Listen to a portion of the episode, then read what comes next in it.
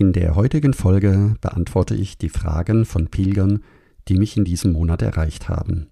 Es geht vor allen Dingen um die derzeitige Situation in Spanien und Portugal. Wir werden alle noch etwas Geduld haben müssen. Herzlich willkommen zum Jakobsweg. Schritt für Schritt zu mehr Gelassenheit. Mein Name ist Peter Kirchmann und ich helfe Pilgern und denen, die es werden wollen, dabei, ihren Jakobsweg vorzubereiten und ihren eigenen Lebensweg zu gehen. Und jetzt viel Spaß bei dieser Folge.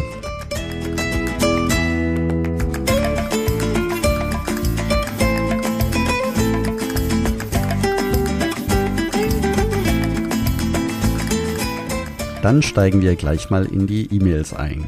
Christina schreibt mir, Erstmals möchte ich herzlich Danke sagen, dass du eine so tolle Internetseite auf die Beine gestellt hast und dies auch noch kostenfrei. Sicher investierst du viel Zeit dafür. Ganz besonders toll finde ich, dass du aktuelle Informationen zur Reisemöglichkeit während der Pandemie auflistest. Wo darf ich mich wie bewegen? Bekomme ich überhaupt eine Unterkunft? Aus aktuellem Anlass plane ich meine Reise deshalb auch nicht detailliert, aber schaue schon mal die Routen an, die es gibt lese deine vielen Tipps und genieße in vollen Zügen die Vorfreude auf die Reise. Meine Frage ist, wie kann ich mich heute schon mit der Planung beschäftigen und mich vorbereiten? Ja, liebe Christina, du hast sehr viele Punkte angesprochen. Erst einmal vielen Dank dafür, dass dir mein Blog so gut gefällt. Ja, und es ist viel Arbeit, aber es macht mir natürlich auch sehr, sehr viel Spaß. In der aktuellen Zeit ist es tatsächlich so, dass wir nicht sehr viel planen können. Also genauso wie du es schon beschrieben hast, im Vorfeld sich über einzelne Routen schon einmal einlesen oder sich dort erkundigen, das ist etwas, das hilft und das auch die Wartezeit sehr gut überbrücken kann.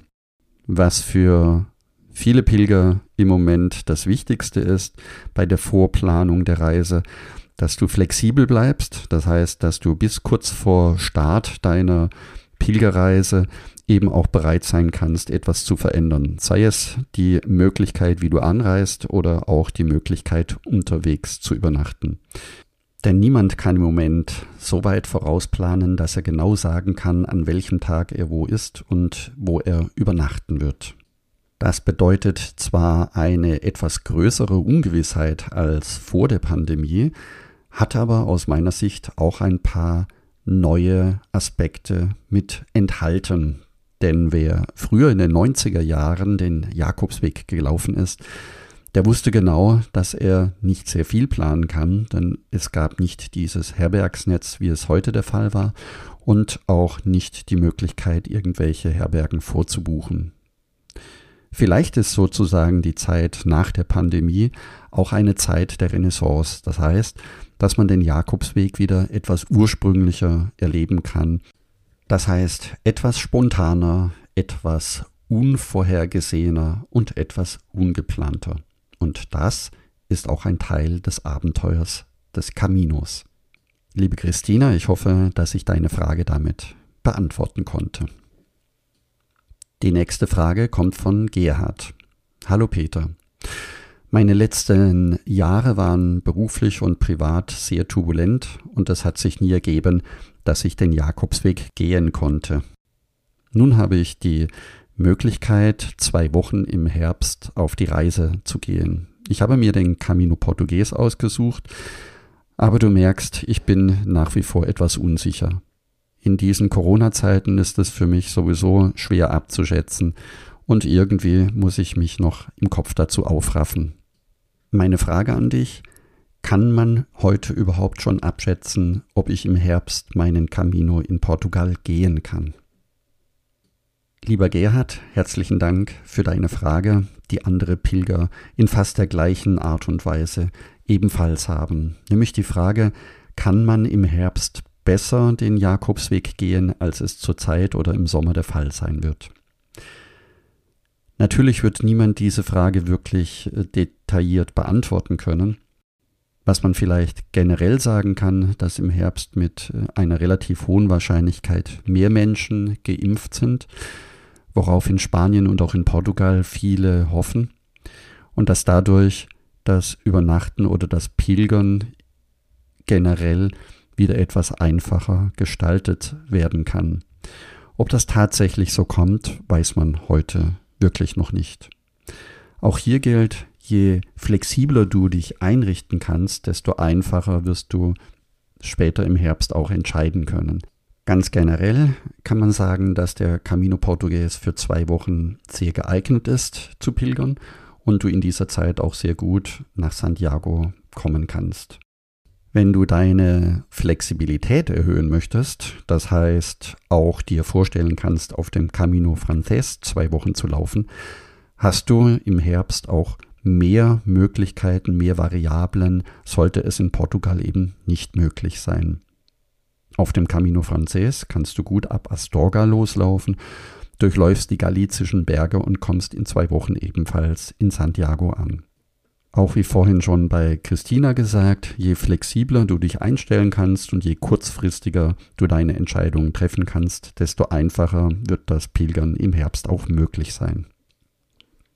Die nächste Frage kommt von Renate. Sie schreibt, sie möchte gern den Küstenweg in Portugal gehen und hat die Frage, ob das im April bereits möglich ist und wie das mit Corona dort sein wird und auf was sie achten muss.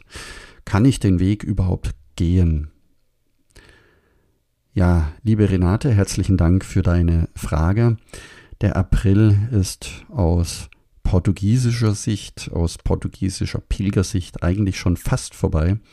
Das liegt daran, dass der Ausnahmezustand in Portugal bis zum 15. April zunächst verlängert wurde. So hat der Staatspräsident Marcello bereits Anfang der Woche vorgeschlagen, dass die Regeln in Kraft bleiben und auch noch nicht sicher ist aus heutiger Sicht, ob im April Pilger wieder in Porto starten können, beziehungsweise überhaupt durch Portugal laufen können und dann als zweite Frage, ob Pilger von Portugal aus dann auch nach Galicien in Spanien einreisen dürfen.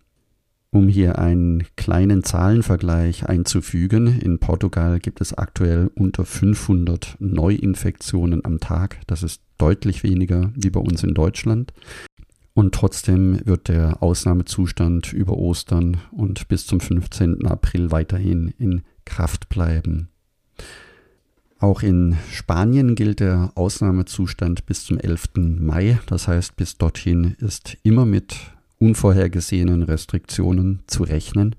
Und wenn du von Portugal nach Spanien läufst, beziehungsweise nach Galicien Richtung Santiago, dann ist es aktuell so, dass in Galicien maximal vier Personen in geschlossenen Räumen zur öffentlichen Nutzung sein dürfen, sich gleichzeitig aufhalten dürfen.